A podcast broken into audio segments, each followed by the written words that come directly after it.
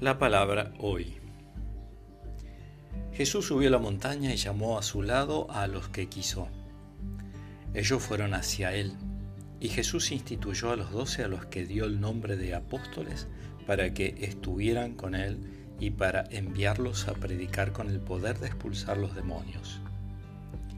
Así instituyó a los doce.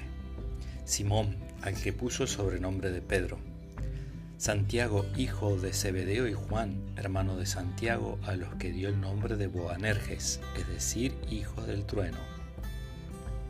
Luego Andrés, Felipe, Bartolomé, Mateo, Tomás, Santiago, hijo de Alfeo, Tadeo, Simón el cananeo y Judas Iscariote, el mismo que lo entregó.